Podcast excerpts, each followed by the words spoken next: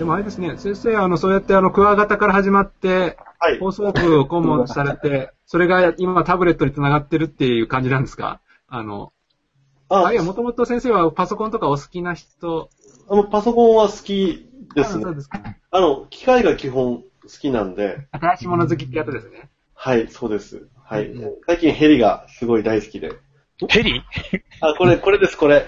あの、出るやつですかこれです、これ。空撮ね。カメラ付きのドロはい、これわあ。先生持ってんだ。すごい。ドローン？それでさっきの映像もちょっと強い飛んでたんだ。あ、そうです、そうです、そうです。はい。あの、はい。これ飛ぶやつですね。はい。うい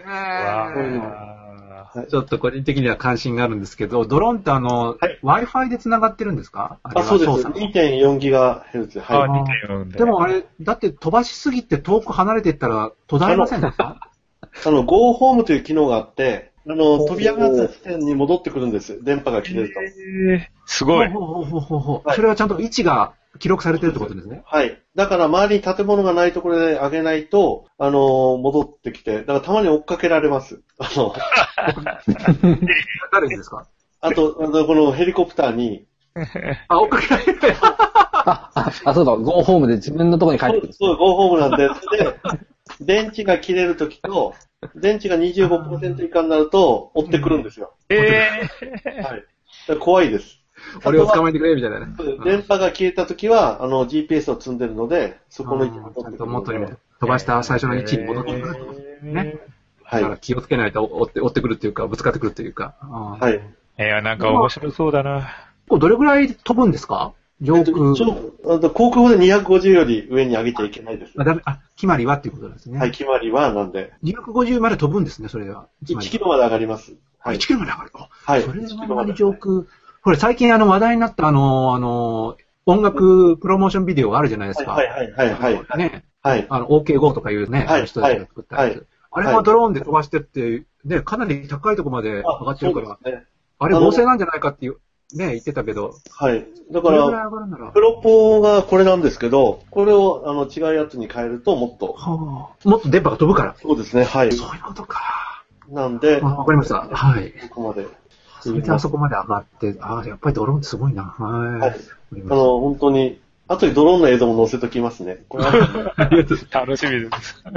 そういうのは、あの、クラブ活動で活用されてるって感じですか？なんか、あ教育的に使うとしたら、なんか面白い話題ってありますか？今年 NHK 杯全国大会放送部出たんですけど、はいはい。その時にこれを使ったやつを、あ、そうそう、応募作品に。はい。あの、ヘリを使った。全国大会でヘリ使ったのはうちと長野の松小学園だったんですけど、その2校だけがヘリを使って、はい、活用してました。そうですか。ね、なんかでも楽しそう。あ、見えました、見えました。あはいあ、これ、あ映像見ました、僕。はいあの、これはあの、か主催者が撮ってくれということで、あの、上空からロケットを打ち上げたのを、これ、ドローンから。科学の祭典の。そうですねはい。で、これで、ロケットを避けながら撮ったやつですね。はい。先生、割と今、あの、こう、ドローンとか、はいあの、こういうガジェット系って、はいまあ、いろいろ話題になってるんですけど、はい。そういうとこ、例えばそういう系でいくと、あの、す最近、最近っていうか、まあ、少し前に 3D プリンターみたいはい。な。ものも話題に上ってて、それの教育利用みたいなこともはい。いろいろ言われているんですけれど、先生のとこ、例えば 3D プリンターなんていうのは、今、あの、山形かなんかで作ってるのありますよね。山形？山形でした、教育委員会がどこでしたっけ？おこの間、その 3D プリンターを作ってる会社が？会社じゃなくて教育委員会？だったかな？それは、はい、あの、今度手に入れようかなと思ってるのと、あとスーパーサイエンスハイスクールで国からも予算が出てるので、3D プリンターが欲しいねってことは、うーん、はい。そうですか。いろいろできると思うので、うん、そうですよね。はい、やってみたいな。なんかこう出てるあアイディアとか、なんかこういうの使ってみたいなってのは出てるんですか？今、あの、その 3D プリンターを使って、このドローン自体をスーパーサイエンスハイスクールでやろうかっていうのを提案してるんですよ。そのヘリコプターを作る。自分たちでドローンを作る。今、あの、電気自動車作ってるんですよ。えええーはい。で、それがもう5年、何年もやってて、なんか、もっと新しいものをやりたいねってことで。うんそうそうで、その前ロボットをなんかも作ってたりしてたんですけど、ドローンもややっていいねってことをやろうかなってことは今言っています。で、若い先生はやりたいねなんてことは言っていますけど。あこれで全然なんか ICT が全く関係ないお話になってきてしまいまして。あいえ、いやあ、のそんなことないでもテクノロジジーっていう意味ではね、あの大変、なかなかそういう話題もやっぱりしていかなきゃなとは思っているので、はい。いろいろ広がりがあると面白いなと思うんですけど、多分、これ、いろんなところで飛ばしてくれって言われて言ってるんですけど、多分学校なんかはみんな買いたがってます。そうですよね、こはれ。小学校も買おうかな。これ安いですよね。これ13万8000円ですよ。ですよね。は いまあ安いっちゃ安いし、高いっちゃ高いし。はい。ただ、これを、例えば人のいるところの上で上げると、昔からやってたラジコンをやってた方たちがものすごく激怒するんですよ。今まで激怒するそう激怒するんですよ。なぜかっていうと、今まで自分たちがこう安全にやってきたのが、このドローンのによって、規制をされるというようなことを懸念していて、確かに人の上で上げるのは相当、はい。自分も2ヶ月ぐらいですね、60時間ぐらい飛ばして、自由自在に操れるようになってから、あ、やっと、はい。まあやっぱりちょっと落ちた、落ちたら怖いもんね。あの、ね基本落ちるもんだと思って、あなるほど、えーまあ。自分も河原でやってた時はこれ4回ほど落としてるので、あそれはバランスを崩して落ちちゃうんですか？そうですね、か強風が吹いたり、はい、そうですね。ちょっとしたあれなので、あの人の、この映像自体は人のいるところで飛ばしてるんですけど、会場の人が、あの、撮ってくれということで、そうですね、はいそれは。はい非常に、でも、まあ、それは、あの、昔からやってる人たちから言うと危険だねってことを言われてるので、まあ、まさに素人がね、簡単に買っ自分のあのデバイスでこうコントロールできるみたいなね。はい。で、これ画面が iPad で、あの、飛んでる様子が上空の様子で見れるので、カメラでね。カメラで見れるので、非常に楽しいんですけど、安易な気持ちやると、多分大事故に。あんまりこう動画に、そのカメラに映ってそうでする映像ばっかり気にして、バッテリーとかいろいろはい。場所とかを。あと、忘れちゃった。Go ホーム機能を説明して読まないと、知らないから追っかけてくるの意味わかんないと思います。ああ、そうですね。はい。僕も今追っかけてくるのことが今ピンと来てないんですけど、単純に戻ってくるんじゃないんですか？自分の戻ってくるんですけど、自分の迫ってくるので、とか、まあ 確かに迫ってきますよね。はい。それがめっちゃ怖いです。うんそうですか。まあ、避け方も勉強しないといけないということですね。はい。あの、解除スイッチがあるんで、解除スイッチ。解除 S2 スイッチをガチャガチャってやるといいんですけど、つまり戻ってきた時点で、それを。そうそうそれをやると Go ホーム機能が切れるので、あこれもマニュアルにちょこっとしか書いてないんですよ。ちゃんと読まないと、ああとは広いところでやらないと一直線にそこから戻ってくるので、建物に激突あ、そういうことか。します。何回か壊れてますか？で4回ほど、はい。その墜落の時はやっぱ壊れるんですね？壊れます。だから、あの、板、下のこのジンバルという部分なんですけど、ここは曲がっちゃったりして、ここをペンチで直したり。13今日もあの、国土交通省かなんかのあれで実験で、はい。あの橋を検査するとき、あ、はいはいはい。検査するときに、あの、やっぱり新しく開発した、そのヘリを紹介してましたけど、完全に円形で覆われて、はい。全体が円形で覆われて、円形のフレームで覆われて、ぶつかっても落ちても平気なように、そうですね。そういう設計のやつが出てましたね。で、これ墜落するとすぐ壊れるので、うん。大変なお金だ。13万円が飛んでってしまう。まあそうですよね。はい。カバーがついてるやつもありますよね、なんか。まあでもそれでも落ちで終わるのか。うんそうですね。カバーがつ逆にこう、風に弱いから、多分ああ、そうか。遠くに上げた時に。ああ、そういうのもあるんですね。いろいろ勉強しなきゃいけない。そうか。これはやっぱり男の子にとってはすごい面白い。ねこれは、だからこの間、小賀、小賀、青少年のための科学の小賀の祭典に行った時、子供たちはもうこれでも絶対ですよね、これ。う、すごかったです。え昔もあの、ラジコンカーもはい素敵でしたけど、俺、ラジコンヘリはやっぱり憧れというか、はい、はあれはなんかもう大人のプロフェッショナルの人が飛ばせるものとか言うんで、い。はい。手が出ないですよね。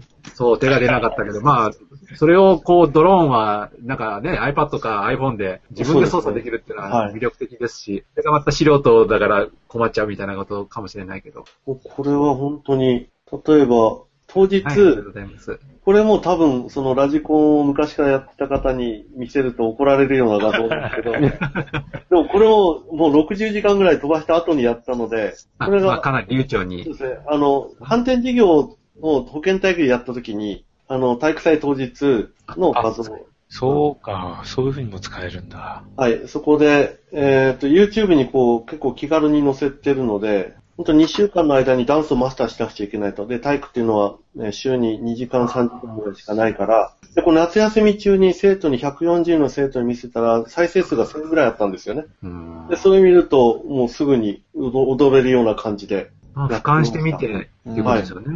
はいうん僕ね、おとといラジコン飛行機をはいはい大人の人たちが畑の上で大量に飛ばしてるのを見てきたんですよ。はいはいはいはい。それで広い田んぼ、あの、田んぼの後です。はいで、そこもう今何も植わってないじゃないですか。はいはいこ。れですね、大人がたくさんの車が止まっていて、何やってんのかと思ったらラジコン飛行機一生懸命飛ばしてるんですよ。うんみんなおおじ、おじさんたちね。はい はい。気持ちわかりますね、これ。ね、でもね、好きなね、少年時代にこうね。こういうのだね。そうですね。こういう、まあ、これも一つのツールといえばツールですよね。だから、今の時代に、こう、まあ、学校が備えるべきものなのかどうなのかって、ちょっといろいろ、まあ、微妙、はい微妙なのかな。でもおも、あると面白いんだけど、そうだよね。だから、こういうのを説得するの理由があると、学校に一つドローンを、みたいいや、この、これすごい学校 CM を作るには、はいすごいいいのが、そうですこの間ね、そうですよね。上空から。この間近代付属の空撮を撮ってきましたから。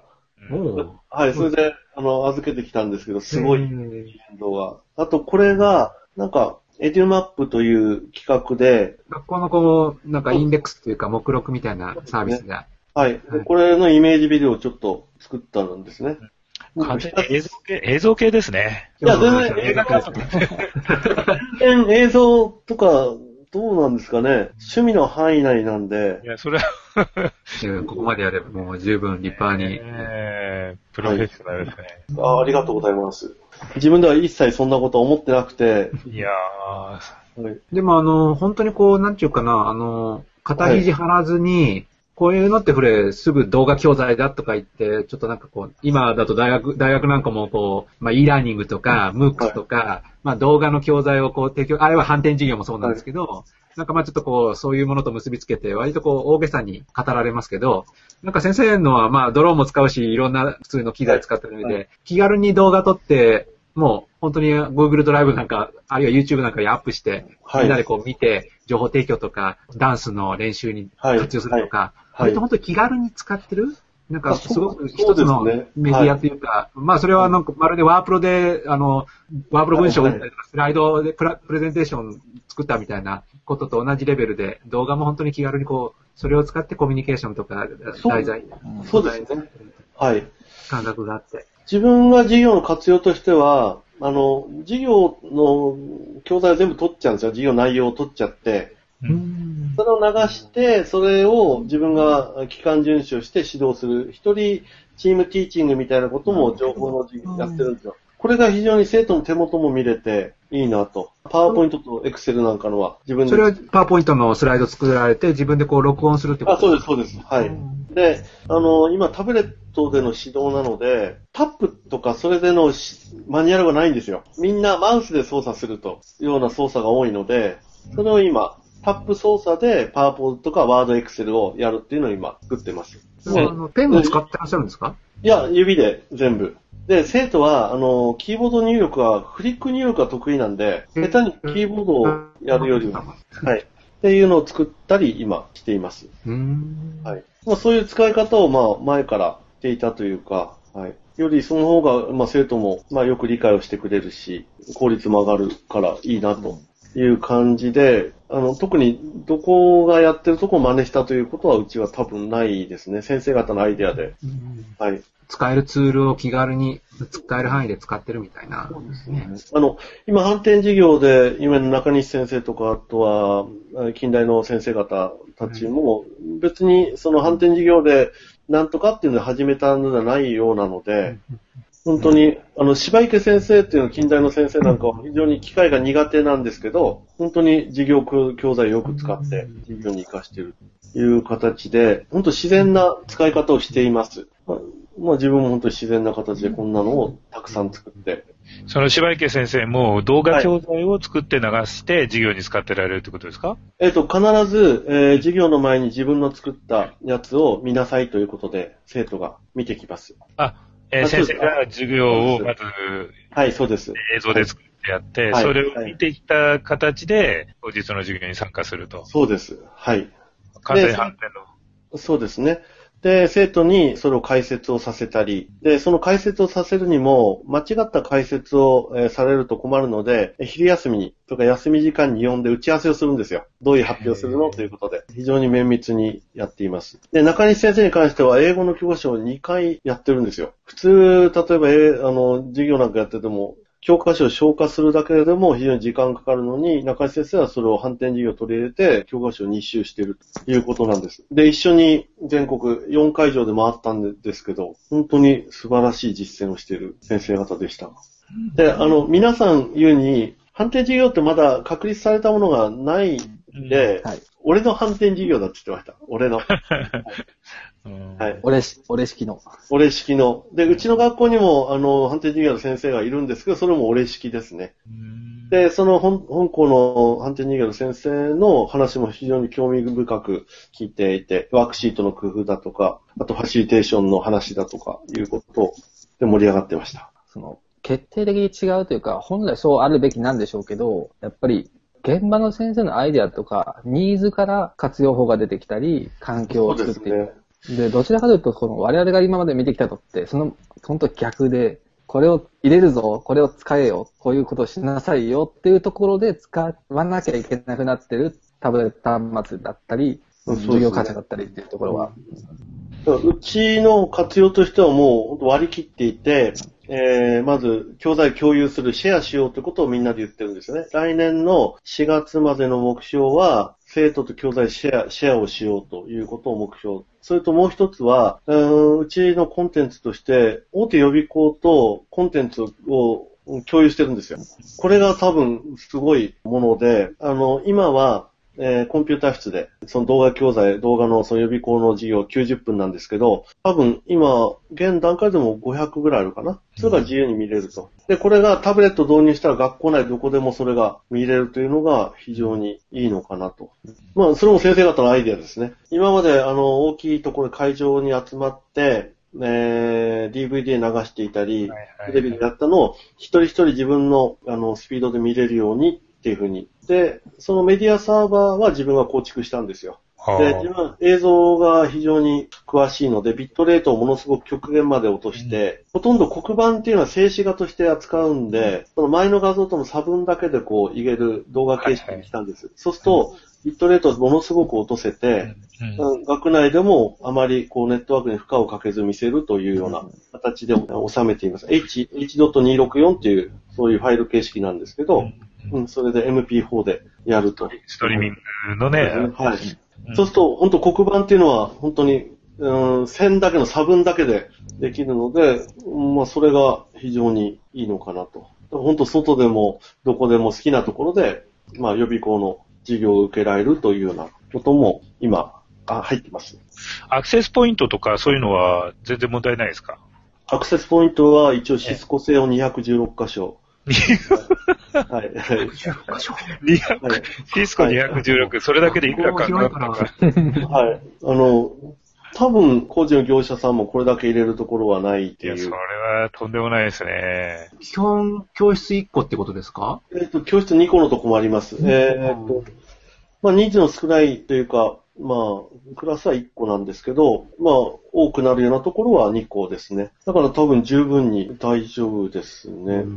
今のところ、うん、生徒が接続ミスで繋がらなかったってことはあるんですけど、Wi-Fi が切れたというのは、干渉以外ではないですね。うんはい。うんで、今、全部ログは監視してるので、はい、ネットワーク上のエラーでの、それはないです。それはすごいことですね。はい。うん先生、授業、授業支援システム的なものってお使いですか？えーっと、今度、えー入れるものとして、感覚的なものなんですけど、授業の中ではずっと活用できるものではないかなと思って、ワンワンポイントとして使うものがいいと思ってるんです。うんなんで支援システムというか、まあ来年入れる予定のものはあります。それはクラウド上にサーバーを置いてデータをこうんう、セットからのタブレットを共有したりという。ああ、はいやっぱ結局クラウド上っていうか、そのウェブサーバーに機械あそうですね。ですよね。こんなのオンプレミスのサーバーとか、え、あ校内に置いてしまうと、ね。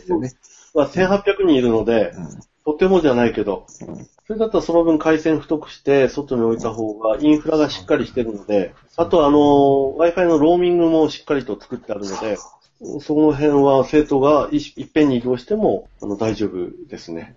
でポイントが全部抑えられてますね。一回、教員用の Wi-Fi を設置して10年前に失敗してるんですよ、うち。2.4GHz で。はい、2う点。んうん。で、その教訓が、それはあの、自分の前の室長さんがやったんですけど、その時に、まだ技術的には早かったねということを言っていて、その時の教訓が活かされてると思います。で、最近はローミングもしっかりしてきたし、あの、シスコだったら、うんそれはいけると。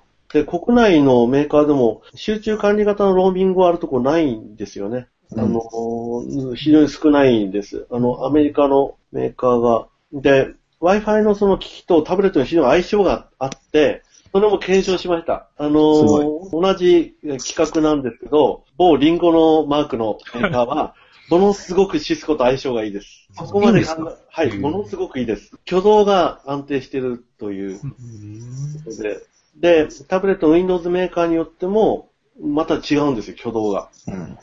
はい。で、それも一台一台全部検証した結果、もうこれがいいなという形で入れました。うん検証は具体的にどうやってやるんですか？まあ、実際にタブレット、まあ、生徒が、あの、BIOD でやっていた、ああの、ああ、そうか。そうかですね。ある、でたあるんですね。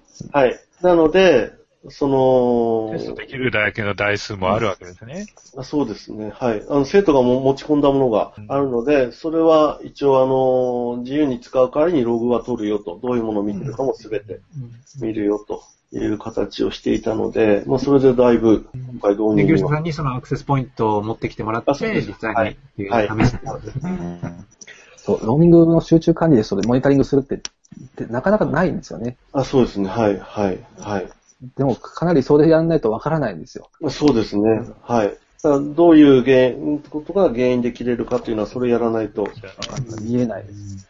で、やってるとこではほとんど聞かないですよ。そそこまでやってるっていうそれはだから、あの、前の、うちの失敗を経験をもとに、加えてね。あの、前の人もこれはやんないとダメだ、ということを、前々から計画してたので、うんまあ本当に1800円いいっぺんに動いた時を考えると、とてもじゃないけど、ローミングしないと。そこをおろそかにはできなかったってことだよね。そうですね。だからうちはシステム、インフラは結構しっかりやってる。システムはほとんどお金かけてないです。その辺は、まあ偏ってるというか、インフラ周りにとにかくお金をかけ、はいえーまあそれで外部の先ほどのはいクラウドサービスを、はいまあえー自由に活用しましょうということですよね。インフラは前、前に設置して、えー2.4ギガでせやった、教職員室がやったんですけど、使い物にならなくて、はい一回全部有線に戻したんですよ。おおそうなんですか。はい。だから今、タブレットに、あの、ノート PC は全部有線で繋がっていて、タブレットはもう無線でという形で、そういう住み分けをするんですね。はい。そういうふうにしています。だからその、過去のその失敗の経験なければ今回に生かされなかったのかなと。うんはい。いきなりコンシューマー向けのを多分設置する可能性もありありました。ありました。業業者が素朴なだけにお願いすればそうなっちゃうっていう。はい。あの、言われたものをこう、やってくれる。はい。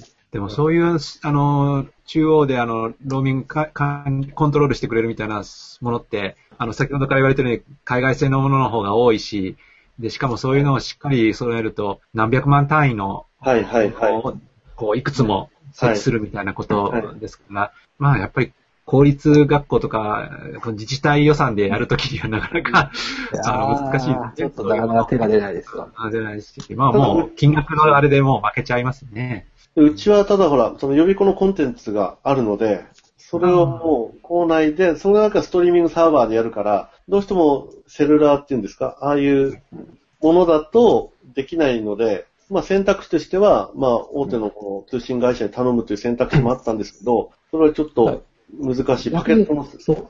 それがないと、セルラーでやっても、今のシステムは動くはずですよね、きっと。あ、そうですね。はい。こいつは、もしやるんだったら、そういう発想は一つ持っとかないといけないと思います。インフラはそっちでやっちゃってる。ただ将来的に多分、うん、そのセルラーがメインになってくるような気はしてきます。海外がそうなんで。そうですよねがあればね。はいうんそうすれば敷地内に一本だけアンテナ立てて、そうそうそう。やるというのが現実的なのかな。高速になってくるしね、さらにね。そうですね。ただ、そうなるとパケットのその上限の設定ですね。それも考えたんですけど、やっぱりパケパケット量の関係で値段が決まってくるので、そうですよね。上限が決められてますもんね。そうなんです、そうなんです。はい。ね、通信、月額の通信料とどう、どうするかですよね。はい。だから生徒はスマートフォン持ってる以外にさらにもう一台携帯を契約する形になっちゃうので、その辺がどうなのかなと。確かにね。キャリアもいろいろあるので、同じ一社だけに絞ればいかないので、ここが難しいので、今回はインフラをしっかりとしたものを作り、作ってみました。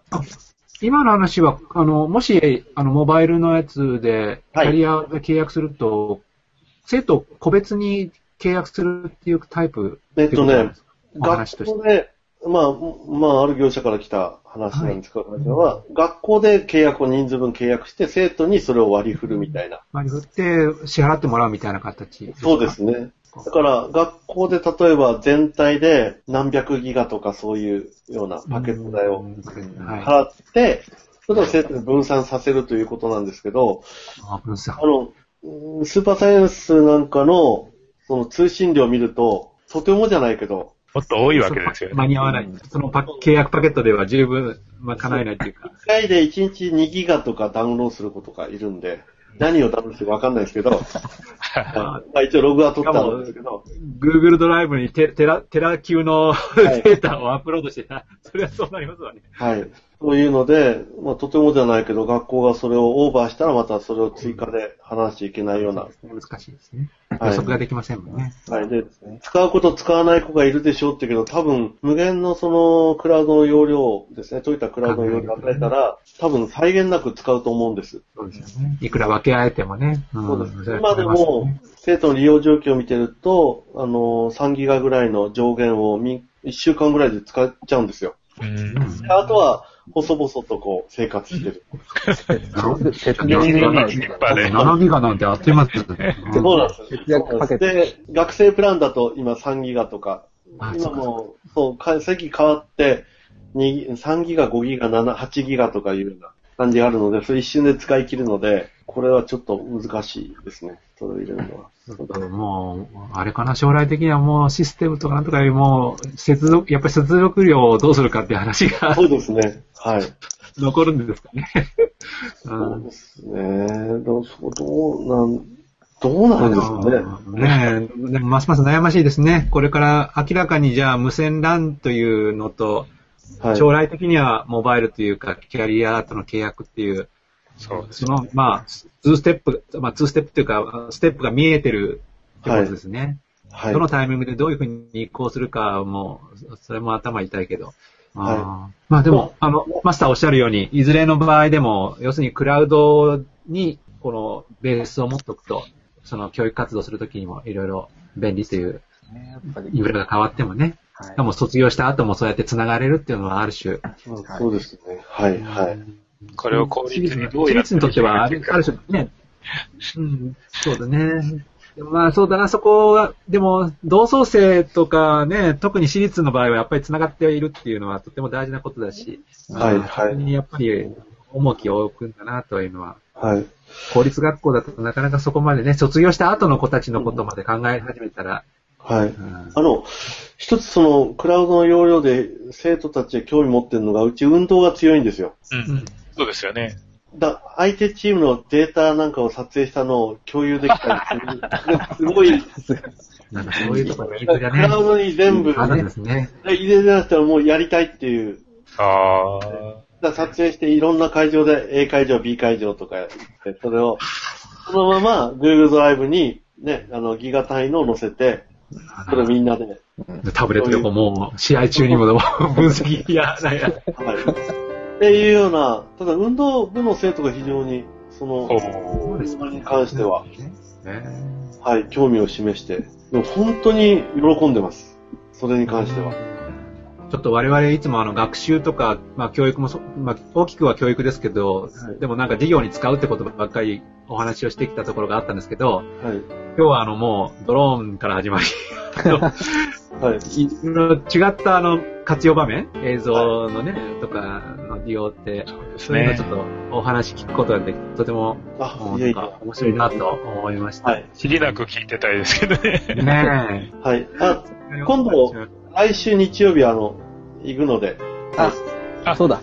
来週末一緒ですね。はい。日曜日だその時にものすごいいろんなイベントがありますから、最後に告知ぐらいしてはい。はい。終わらなきゃいけないですけど。改めて日曜日23日は、これはデジタル教科書学会の研究会で、あの、我々も登壇したりとか、あの、はい、集まって、えーやりますし、また24日は祝日なんですが、教育と情報の歴史研究会というのが、お茶の実女子大学の付属中学校で行われますので、ぜひ両また方とも楽しみにしております。はいお越しいただいたりとか、またお土産話とかしたいと思います。はい。じゃあ、リアルスナックネルっていうことで。本当初めての、はいあの、常連揃、マスター常連揃って、しかもゲストの皆さんもああ、はい、はい、はい。お越しになる、はいとってもなんか、本当にはい寝る企画、寝るイベントみたいな感じになっ本ちゃう。当ですよ。はい本当に完全に乗っ取り感じになっちゃうんですけどね。いや、ありがとうございました、本当に。は楽しかったです。い。じゃあ、でも、すいません、ありがとうございます。楽しかったです。ありがとうございました。あはいどうもありがとうございごちそうさまま。す。はい。はいはいおやすみなさい。はいどうもさよなら